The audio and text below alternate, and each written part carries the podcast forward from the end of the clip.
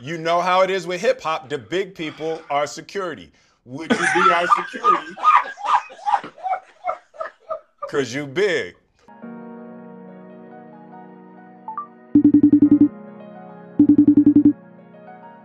Doing an interview with my friend of 33 years, Charlie Mack.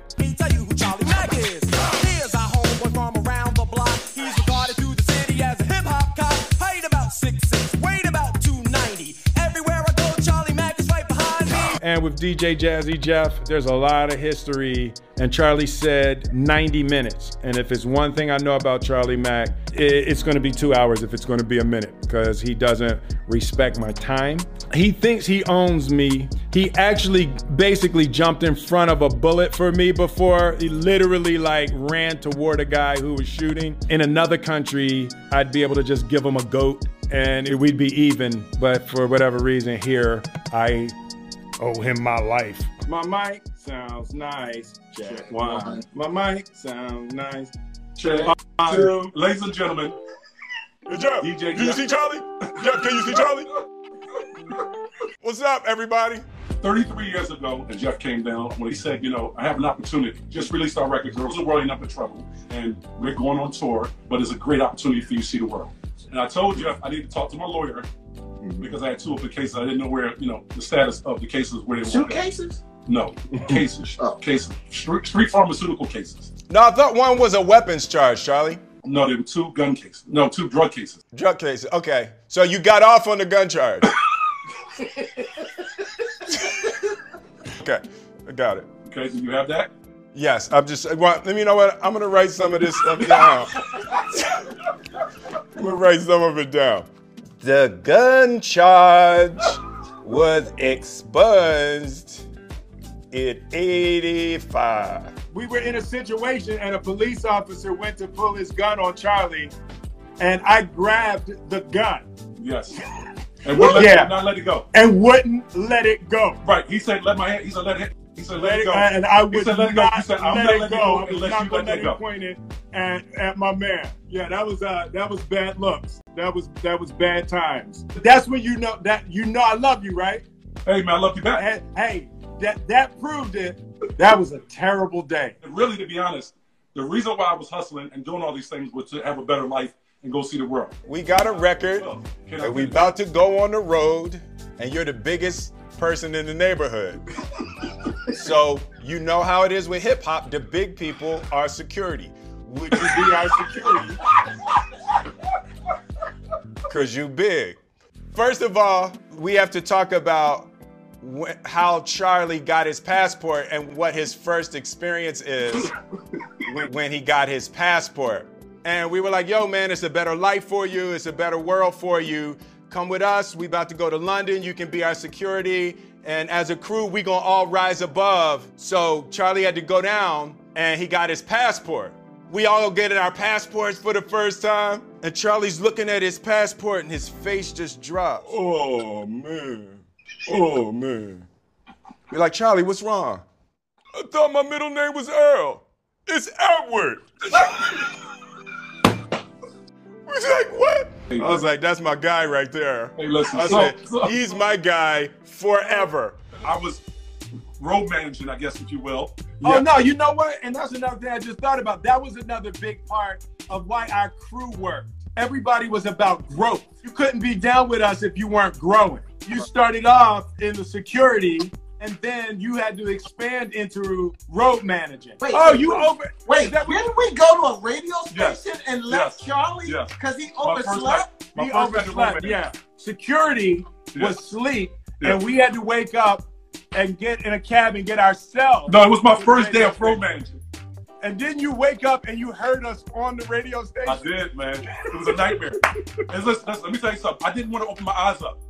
I didn't want to open my eyes. I'm telling you, I did not want to. We was hoping you was dreaming. I stayed- I stayed up all, all night to make sure that I didn't miss the call time. what both of y'all have done if the career hadn't worked out?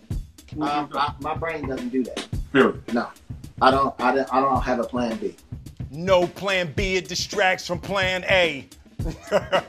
I would have been in science. You know, I always loved math and, and science. The year 86 that I was supposed to be going to college was the, the first year that universities started offering computer science. I absolutely would have been in the, the computer science. At the core, the way my mind works is much more scientist than it is artist.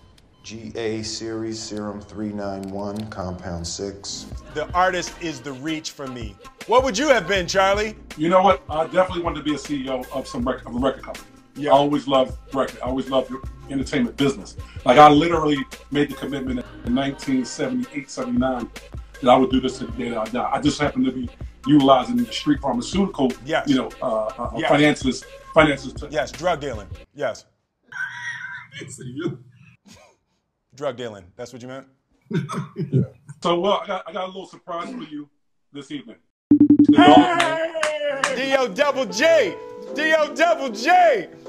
He was just at, he was just at my house a couple weeks ago. Hey, well, I didn't steal nothing either. I left shit like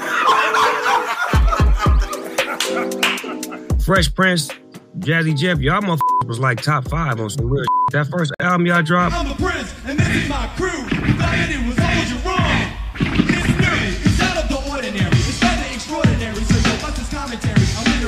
when you was busting the way Jazzy Jeff was cutting that shit, like you say, he was making the precise cuts. He wasn't overdoing it, and it was just when we made records, we wanted to make records like that. I heard the fing song um, "Summertime," right? And I'm listening. My ears say either Rakim wrote that song, either you and Rakim had a meeting or No, something. no, yo. Here it is, a groove slightly transformed. Just a bit of a break from the norm. Can you please settle that urban legend? Because people think, and Rakim McLean, that's my guy, but he thinks that you took his cadence. And can you please actually put that to rest? Absolutely, without question, I was trying to sound like Rakim. Right? and if it ain't broke, then don't try to fix it. Rakim was my favorite rapper. I ain't no joke. I used to let the mic smoke. Now I slam it when I'm done and make sure it's broke. I had just finished the album and I was going to the airport and we had partied all night. So I've been at the club all night. The album's done. It's great. So I'm walking out of the studio. I'm saying goodbye and they hand me the track. They was like, hey, we just did this one more joint last night and they handed me the track for summertime. Fate like crazy. My flight was delayed. So I'm in there and I was like, let me, let me you know, let me just mess with it. I was like, ooh, damn, that joint is crazy. And it's the only record I've ever written from beginning to end one time through and didn't go back and change anything. I wrote it from top to bottom, just how it is. But then I went back to try to lay it, and my voice, because we I had been out partying all night, I couldn't get my, my higher voice. And the only way that I could get my voice out is I, I had to be down in there. So I was like, the here it is, a groove, slightly transform. But it was strictly because my voice was blown out. And then while I was doing, I was like, oh, I sound like the R. I sound like the R. that that doggy style album is like, I. I was I was mad. I was like, you know, I honest, I was mad. I was so mad at Jeff when when I first met. I was like, yo, do you do you hear how that sound? How come my stuff don't sound like that, Jeff? Cause I'm Snoop Doggy, Doggy, Doggy.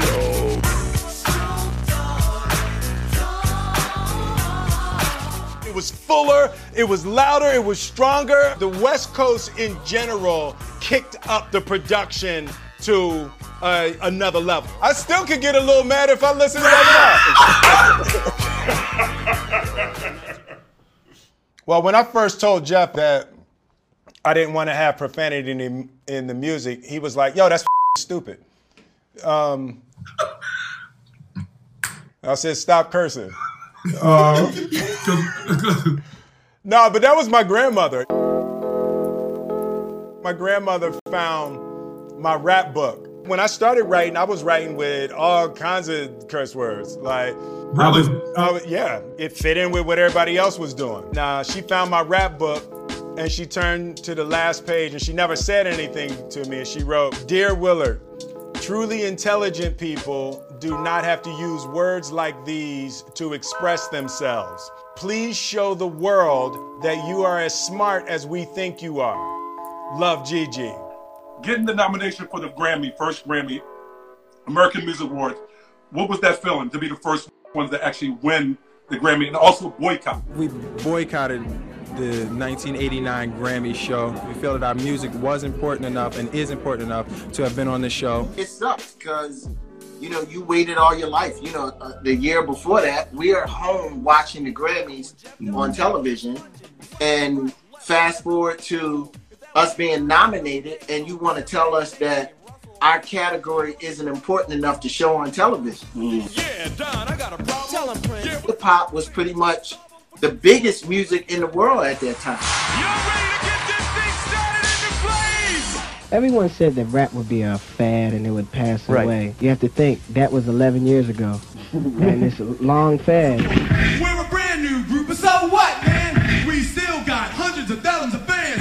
You want to show 12 country and western categories, but no hip hop. Hmm. I didn't think about what we were doing. I, I knew we were standing up for what we believed. This isn't a publicity stunt. It's the raw, untouched, pure, hard, brand new fun. Hip hop was too young at that point in time for us to let anybody take a shot at. When you're looking at it like this is what we do, you fight for what you do. It is the kiss of death to need validation from anybody else for who you are and what you do. Yeah.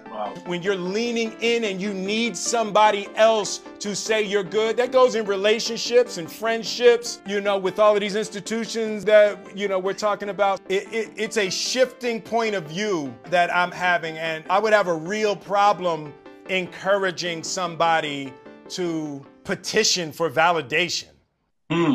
You know, Charlie, I, I used to I used to think of you as a magnificent um, soldier of struggle that would overcome any adversity.